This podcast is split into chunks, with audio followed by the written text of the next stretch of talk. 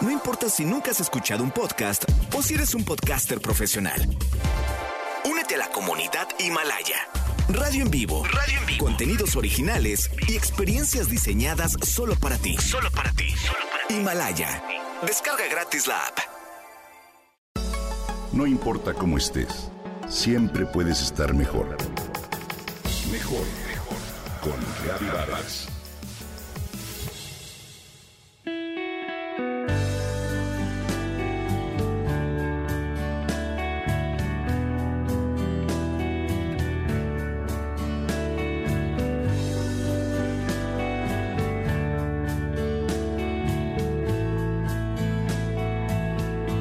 En el momento en que suceden las cosas solemos no entenderlas.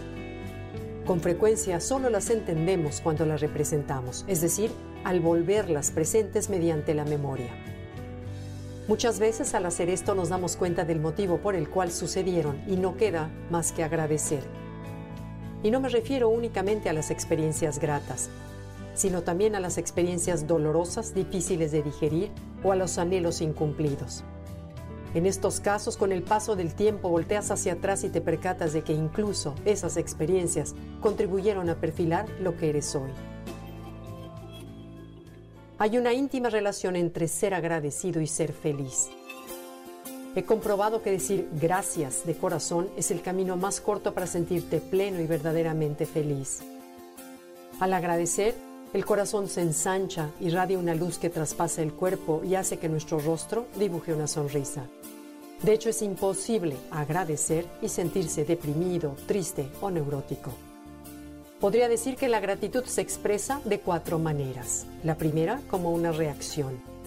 Es decir, cuando experimentas algo que juzgas bueno y conscientemente dices gracias.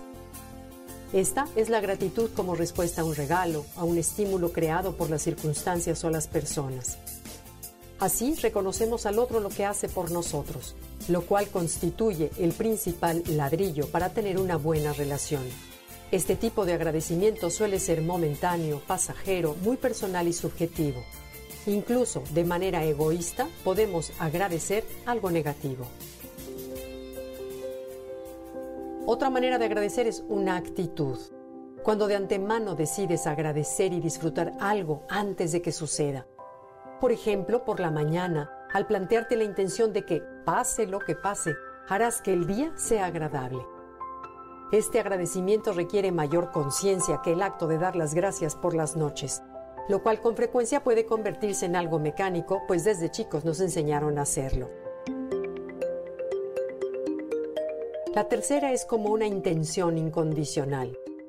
Este agradecer requiere una gran fe, mayor conciencia y confianza en la vida implica la visión de que todo lo que acontece es y será por un bien o para nuestro bien.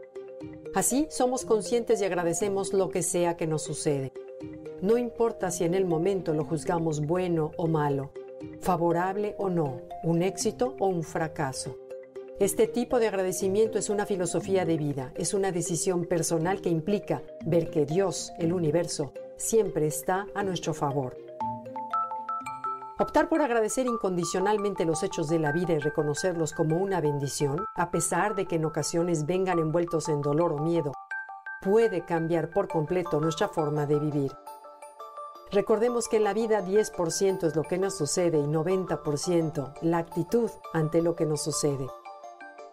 Practicar una actitud incondicional de agradecimiento significa reconocer y honrar paso a paso lo que sentimos sin resistirnos o luchar contra ello con la humildad de rendirnos ante lo inevitable y confiar en que con el tiempo entenderemos el porqué. Y por último, el agradecimiento como una verdad. Aquí la palabra agradecer tiene A mayúscula. Agradecer como el agrado de ser, es decir, con la certeza de que somos lo que buscamos. Este tipo de gratitud, más que una respuesta, una filosofía o una actitud, es darnos cuenta y conectarnos con la luz de la que estamos hechos. Es despertar a la conciencia de que todo lo que buscamos, paz, amor, felicidad, ya está dentro de nosotros. Es decir, la felicidad no va y viene. Lo que va y viene es nuestra conciencia de la felicidad. Agradecer es el camino más corto para ser feliz.